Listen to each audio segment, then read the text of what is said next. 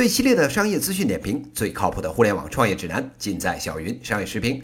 点击订阅专辑，关注小云老师公众号，获取最新资讯。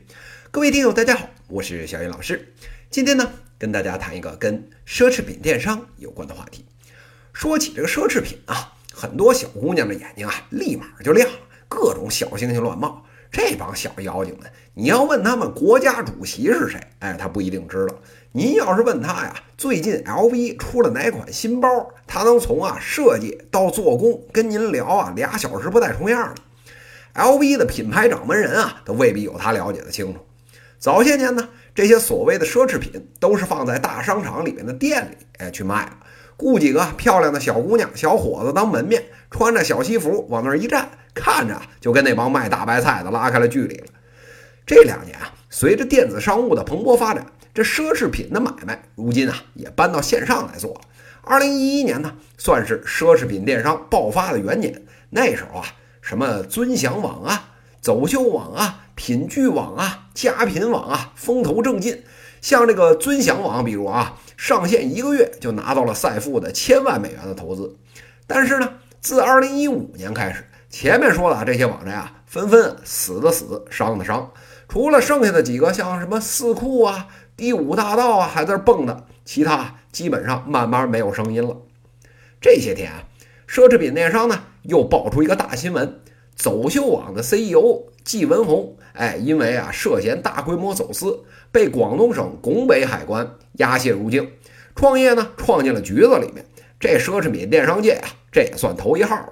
一时间呢。各种舆论啊纷纷登场，有骂这个季文红臭不要脸活该的，有给这个走秀网洗地，说走私啊说明卖的是真货，比其他家啊有良心多了。各种声音啊不一而足，奢侈品电商这块快被大家遗忘了的买卖，又瞬间呢被炒成了热点。奢侈品电商这个买卖啊，从当年的风口到现在跌下神坛，究竟是什么原因呢？小云老师今天啊，就给大家分析分析。以我的观点啊，这个困扰奢侈品电商的主要啊是以下三个问题。这第一个问题啊，就是货源的问题。那什么叫货源呢？哎，就是你卖的货呀是从哪里来的。一般来说呢，奢侈品电商手里面的货主要来自于两个渠道，一个呢是代购，一个呢是自己买货。代购呢，大家伙儿都清楚。这两年啊，大家出国多了，哎，觉得这不是个事儿。前两年啊，谁家有个亲戚朋友要出国的，恨不得得带十个箱子出去。为什么呀？全是帮什么姐姐妹妹、叔叔阿姨带东西。但是啊，您这小批量的可以，但是平台啊没办法这么干。为什么呢？这核心问题啊是您拿货代购拿的是国外的零售价，就算背回国内，哎，还要上网卖呢。哎，必须网上啊再加钱，不然本儿怎么回来啊？您这个零售价已经包含了那边零售商的利润了，留给这电商的余地啊实在太少了。所以呢，只要是一起规模，根本没法这么干。那既然代购这条路走不通了，那咱自己买吧。哎，这听起来挺合理的呀。您这一批拿个几千几万件，哎，人家给您一个大的折扣价，回来这不立马翻出利润来了吗？哎，你想的实在太简单了。奢侈品啊。它可不跟什么高乐洁牙膏啊这种东西一样，它不是标准的商品，更新换代啊实在是太快。昨天呢这款包还风靡全球呢，今儿个哎就是谁土谁才背了。写字楼里这帮小妹子们天天盯着欧美明星每天带什么款，这要是一步没跟上流行，还不被 office 里那帮 bitch 们挖苦死啊？一个包生命周期连半年都没有。再加上每个人喜欢的颜色还有款式高度分散，您是每种备多少货合适啊？当年靠着自己背货的那个初期的一帮这个奢侈品电商啊，现如今啊已经死的差不多了，就是被这种高度分散的供应链给活活给拖死的。刚才说的这个走秀网模式呢，跟上面两种啊还不完全一样。简单来说呢，它是帮国外的线下门店跑到国内啊线上做生意。这种模式呢，缺点呢是店铺线下对接的工作比较重，但是呢，价格还有选品相对比较有保证，也算是趟出了一条啊符合自己风格的模式。这第二个困扰奢侈品电商的问题啊，就是海关。好了，刚才说了，您海外找的渠道能拿着货了，那我问您，您是怎么运回来的呀？不管您是人肉还是走的这个批量集装箱，那都必须要过国内的海关。过不是问题，关键是他要交税呀。我朝啊是这个社会主义初级阶段，人民群众呢好多啊饭都吃不饱，那奢侈品必须要重税，哎，这样才能杀富济贫。多重算重啊？少则啊百分之十五，多则呢百分之五十往上都有。好了，您拿货拿的再便宜，也扛不住这么狠的刮地皮呀。那怎么办呀？哎，这时候啊，各位奢侈品电商的这个小脑筋啊，就都转起来了。胆儿比较肥的呢，哎，就报关的时候虚报，全是 LV 包呢，说是啊皮革原料；Chanel 的眼镜呢，说是啊废旧塑料。赌的呢就是海关啊是抽查，不是全检。这个胆儿比较小的呢，要不呢，哎，就一部分交税，一部分逃税，这个比例呢，按这个风声大小随时调；要不呢，就走的是人肉搬运，把货呢送到香港，然后啊，靠一帮大叔大妈给个几百块钱，大家一起啊肩扛手抱，蚂蚁搬家呢弄进深圳，哎，这就算进了关了。话又说回来了，您觉得自己挺鸡贼的，哎，人家海关啊比您精多了。您搬个个把东西，哎，我睁一只眼闭一只眼，这就算了。小本本呢，全给您记上黑账。您只要是敢规模的这么干，等这黑账攒够了这个几百上千万，咱一锅就给您端了。人家海关一年的奖金分红就全指着杀您这种大黑户了。走秀网这次出事儿，其实啊早就被海关盯上了，只不过呢，等他做大了，狠狠的再杀上那么一刀。话说这两年啊，海关查的是越来越紧。空姐儿做个代购的小买卖，哎，都能给送上法庭了。这规模化平台的生意啊，是越来越难做了。这最后一个困扰奢侈品电商的问题啊，就是假货问题。这里面啊，分两种情况。这第一种呢，是像这个京东啊、淘宝啊这种大平台，上面呢有一堆卖奢侈品的，但是啊，之前这新闻就爆出来了。就连京东这种标榜着没假货的平台，全球购里面卖 Coach 包的十个恨不得有八个是假的。淘宝上面的情况那就更是惨不忍睹了，连马云爸爸自己都舔着一张老脸，拿着什么什么假货比真货质量更好这种屁话来给自己打圆场了。这实际情况可想而知。平台呢也挺冤枉的，货是人家的，我就搭个台子，还要给他们背书。我要是罚卖家罚狠了，这就没人卖了，收不着保护费了，数据增长做不出来，投资人又不满意。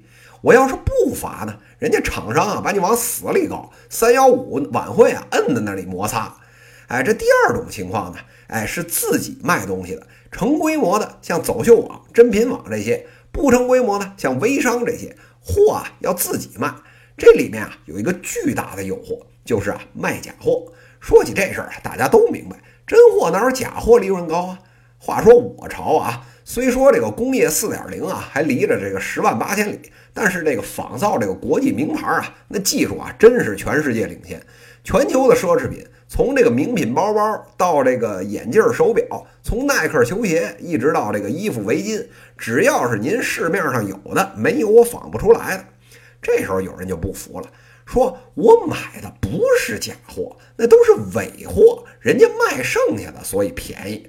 哎，这时候啊，小云老师就笑了，别听那帮卖家给你扯淡了。实话告诉你，真正奢侈品的伪货啊，比如啊，像包这样的大牌，一年全中国能流出五个，哎，这就算谢天谢地了。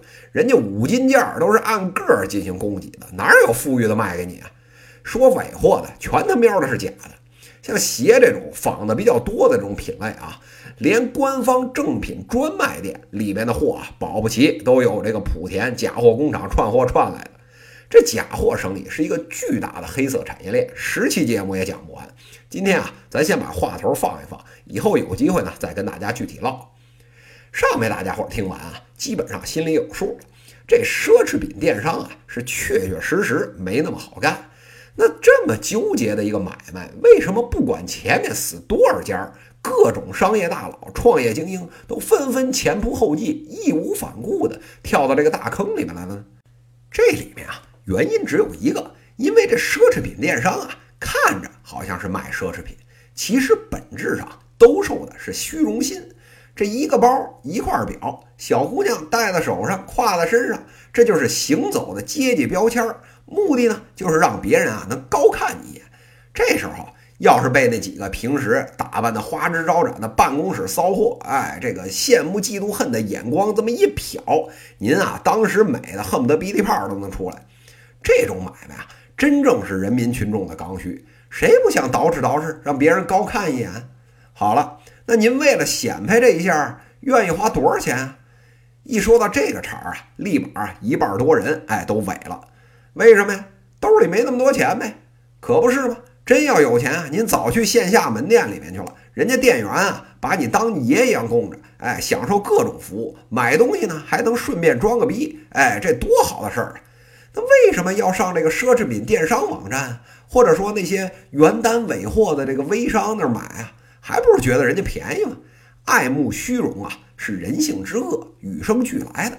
做这种人性生意的，都是一等一的好生意。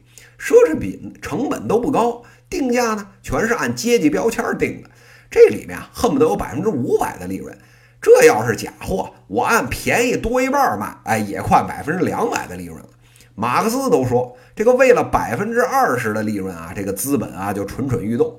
我这他喵的都快百分之二百了，您就是要杀他的头，他也干，对吧？再加上咱中国人啊，都好一个面儿，这脸皮呢比生死恨不得都重要。我们这十几亿的人啊，消费升级，这奢侈品电商的买卖发展空间啊大了去了。但是啊，这话又说回来了，这奢侈品一旦上了网，您敢卖一万，我就敢卖八千；您敢卖八千，我就敢卖五千。刚才说了，现在仿品仿的早就真假难辨了。消费者凭着您详情页那两张图，神仙也看不出真假呀。而且啊，奢侈品买了，大多数人啊也不是因为好用能炫耀就行了，单单是为了虚荣心这件事儿买这个单，换谁啊谁都觉得不值。所以啊，这一来二去，各大这个奢侈品电商的平台啊又开始比价格了。这是一条死路，谁便宜呢？流量就往谁那儿去。再加上啊，奢侈品厂商基本上不直接给，特别是中国的企业给授权，所以啊，市场上根本没有独家货源这么一说。再高毛利的产品，为了吸引流量，这价格啊都高不上去。您这价格一打下来不要紧，黑白两道，各种真真假假的妖精，各种啊偷税漏税的手段，那就啊无所不用其极了。直到今天做这行的。屁股想要干净，哎，那是比登天还难。奢侈品电商的生意啊，其实啊就是一个兜售虚荣的纸牌屋，看似啊光鲜亮丽，背后呢黑幕重重。这两年啊，正经上市的奢侈品电商公司，像这个意大利的 YOOX，英国的 Net-a-Porter 啊，亏的是一塌糊涂。没上市的这些呢，除了那些啊真敢开黑卖假的这种微商赚的盆满钵满以外，其他过得都不算好，能转型的早就转型了，剩下呢，为了活下去，像这个走秀网这样的，想玩个小花活，分分钟啊就被海关摁在地上各种摩擦了。这个奢侈品电商啊，就如同纸牌搭起来的，放在这个钢丝绳上的小屋，一边呢是东西太贵，它没有流量；另一边呢是价格便宜，没有真货。面上呢看起来光鲜亮丽，一阵风吹过来。掉在哪边都是死，但是啊，这话又说回来了，这承接着虚荣与梦想的胜利是人类啊亘古不变的主题。再发展一百年，照样换个行头，哎，又上来唱戏了。下一个踏着前人尸骨走上这名利场的，又会是哪家的创业英雄呢？哎，我们还是跟小云老师一起边听节目啊边拭目以待。以上呢就是今天资讯的内容，最犀利的商业资讯点评，最靠谱的互联网创业指南，尽在小云商业视频。非常欢迎呢大家在评论区给我留言，也可以在评论区点击向主播提问，来直接问我问题。在下一期节目里，我们将聊聊跟购物中心有关的话题，敬请期待。八月二十九日，购物中心传统商业的向死而生，这一讲就到这里，谢谢大家。